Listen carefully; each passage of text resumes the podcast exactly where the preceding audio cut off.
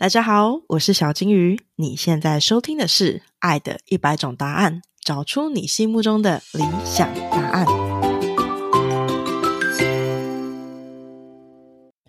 五、四、三、二一。Action！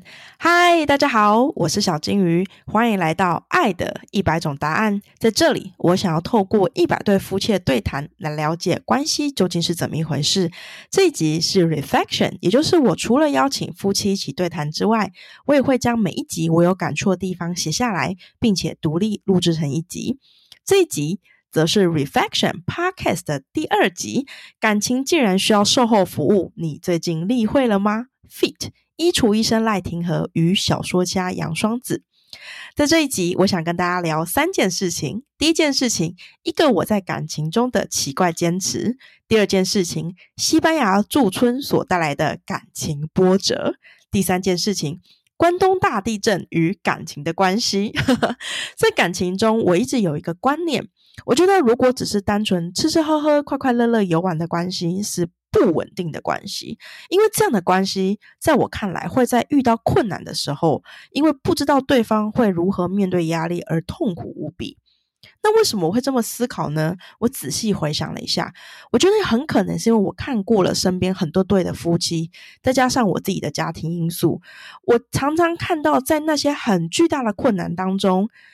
因为对方或某一方没有办法直接面对困难，而造成更困难的情况。每当这时，我都会去思考：如果这辈子我们无法避免这些很艰困的日子，那么我要如何才能够有一个神队友一起度过呢？更深一层的灵魂拷问是：我要如何才能确认对方就是那个对的人？于是我就在想。那是不是我们在一起的时候，必须要一起共同经历些什么？因而我们可以观察彼此遇到不同状况的态度，进而了解对方。所以，我对于两人结为夫妻之前，是否有过这样一段两人共同经历些什么，我非常的好奇。可是我在访谈庭和跟双子的时候，他们却给了我很不一样的说法。我真的必须说，我在每一集的访谈当中，我都重新刷新了 我对于感情的看法。这两个人给我两个例子。第一个例子是他们一起去西班牙驻村的经验。双子在去年的时候代表台湾去西班牙驻村当驻村艺术家，庭和则作为家属一起陪同了。这件事情其实他们准备了很长的一段时间，包含双子还上了一段时间的英文课。虽然如此，在语言能力的这一部分，庭和是略胜一筹的。因此，庭和是两个人在驻村时期的主要说话代表。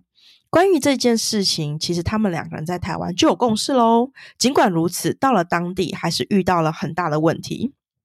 问题是这样子的：首先，双子是个外向者，他其实是很擅长社交的。可是，在驻村的时期，他是有语言的能力问题。而庭和刚好相反，他事实上是极为内向的，但是因为语言能力的关系，他必须要出席众多的社交场合。那我这边为大家科普一下，身为一个驻村艺术家，你的社交会长成什么样子呢？首先，驻村会有来自于世界各地的艺术家，那艺术家的聚会就包含了早餐、中餐、晚餐、作品介绍、Open Studio，其中包含了。无次的自我介绍、聊天，也因为各国艺术家所待的时间是长短不一的，因此你可能随时都会迎来新的艺术家，你也很可能会同时需要面对离别这件事情。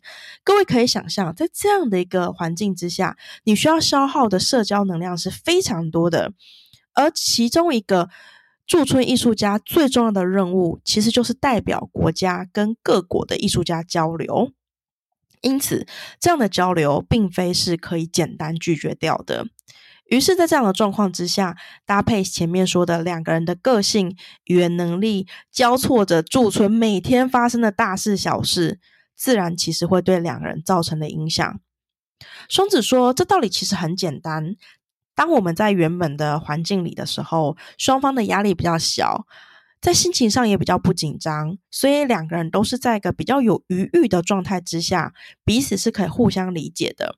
当你放到一个比较高压，或者是双方都需要重新适应的环境的时候，你可能就会少了这个余裕，冲突就会增加了。